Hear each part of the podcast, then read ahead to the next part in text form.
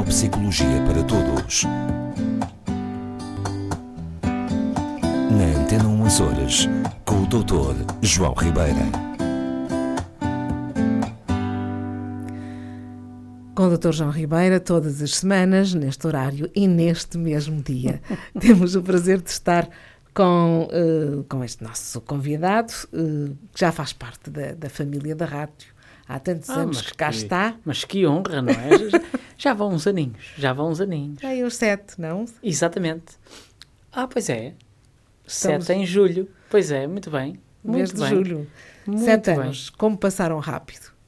Sem dúvida. Mas nós continuamos a ter assunto para conversar e para estarmos Sempre. aqui enquanto, enfim, nos quiserem por aqui.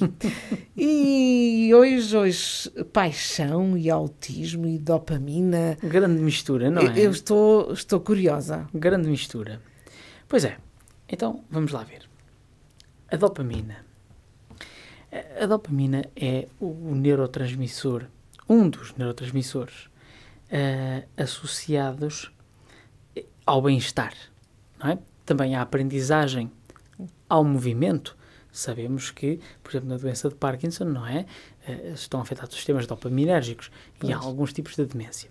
Mas a dopamina, efetivamente, é, tem muito a ver com esta questão, com o bem-estar, com a paixão, propriamente dita.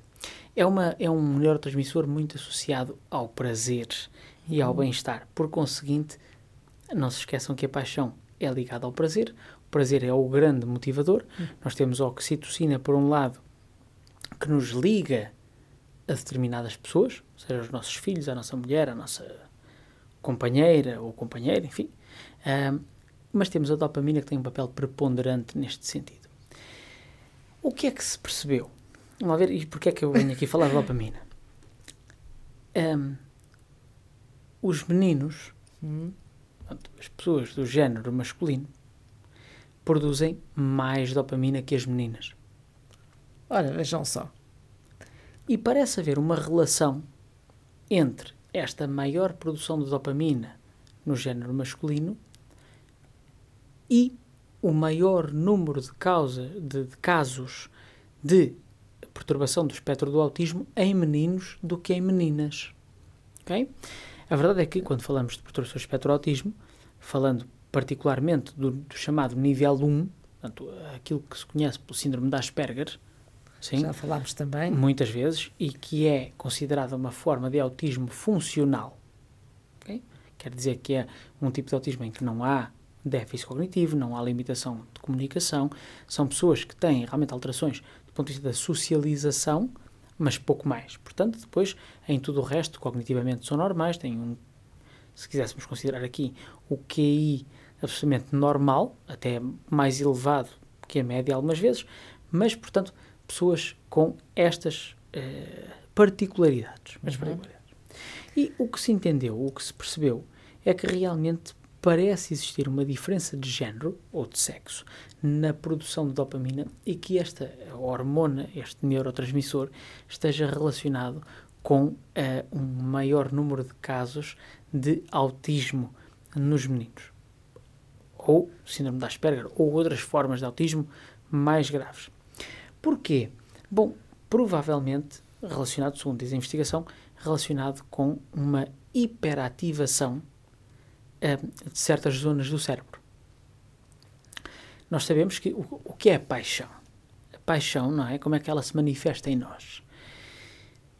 paixão é uma exacerbação de, de tudo. Não Sim, é? Dos sentimentos, das dos atitudes. sentimentos, das atitudes, dos comportamentos. Fazemos coisas que normalmente não faríamos, motivados pela paixão. paixão. Se pensarmos neurocognitivamente na coisa, hum.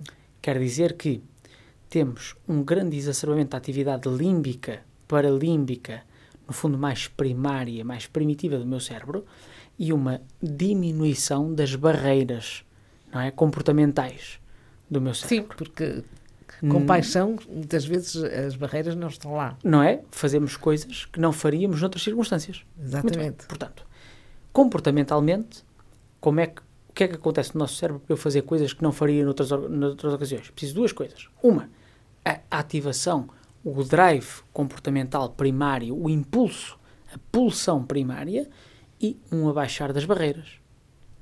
eu posso pensar desapaixonadamente em fazer uma grande serenata a cantar, não é?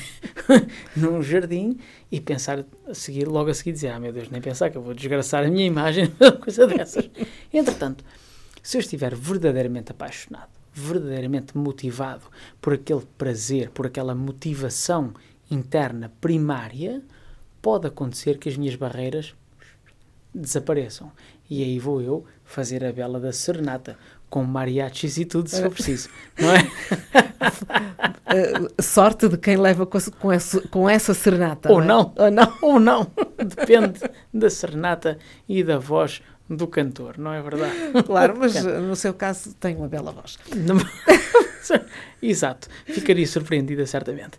Bom, Rosa Margarida, mas voltando àquilo que interessa, é aquilo que é sério. Portanto, a dopamina vem a ser justamente o neurotransmissor que potencia este tipo de comportamentos. E se pensarmos que o cérebro de uma criança com perturbação do espectro do autismo é tipicamente um cérebro hiperativo ou hiperativado, hum, já aqui discutimos a questão de porque é que muitos autistas evitam o contacto direto ocular com outras pessoas já aqui explicamos que, diz a ciência, não tem a ver com querer se fechar, tem a ver com o estímulo da cara do outro, da presença do outro, ser demasiado.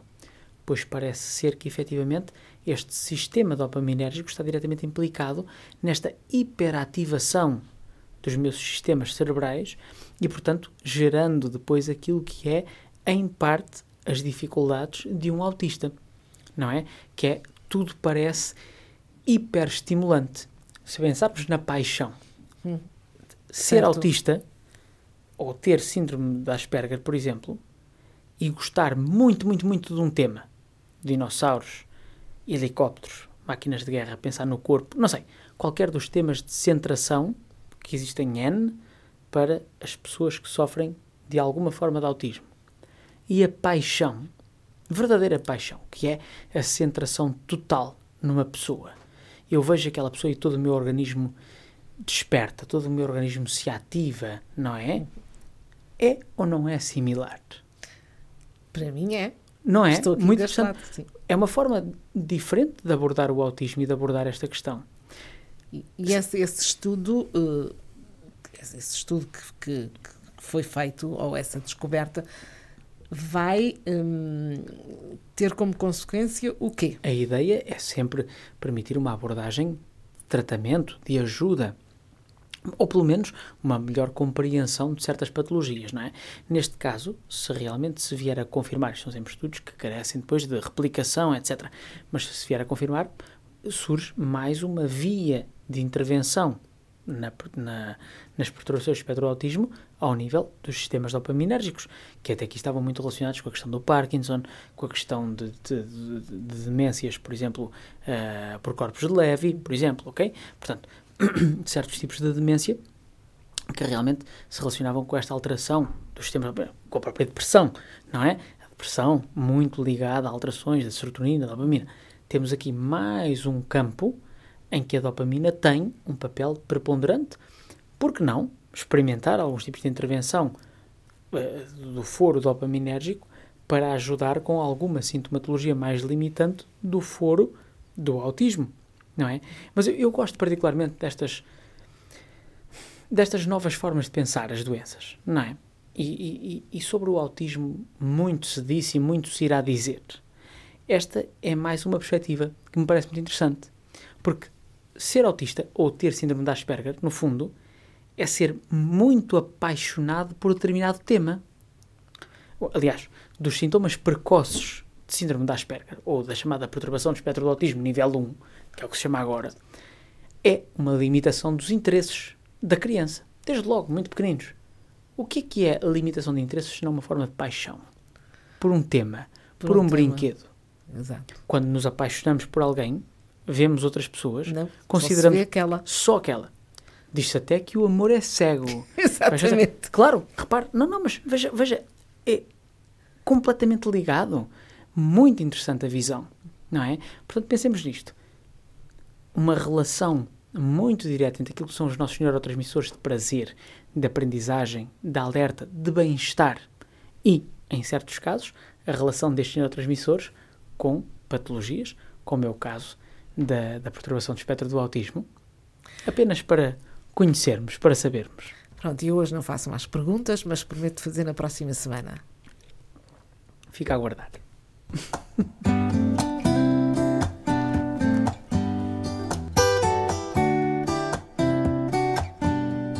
Neuropsicologia para Todos.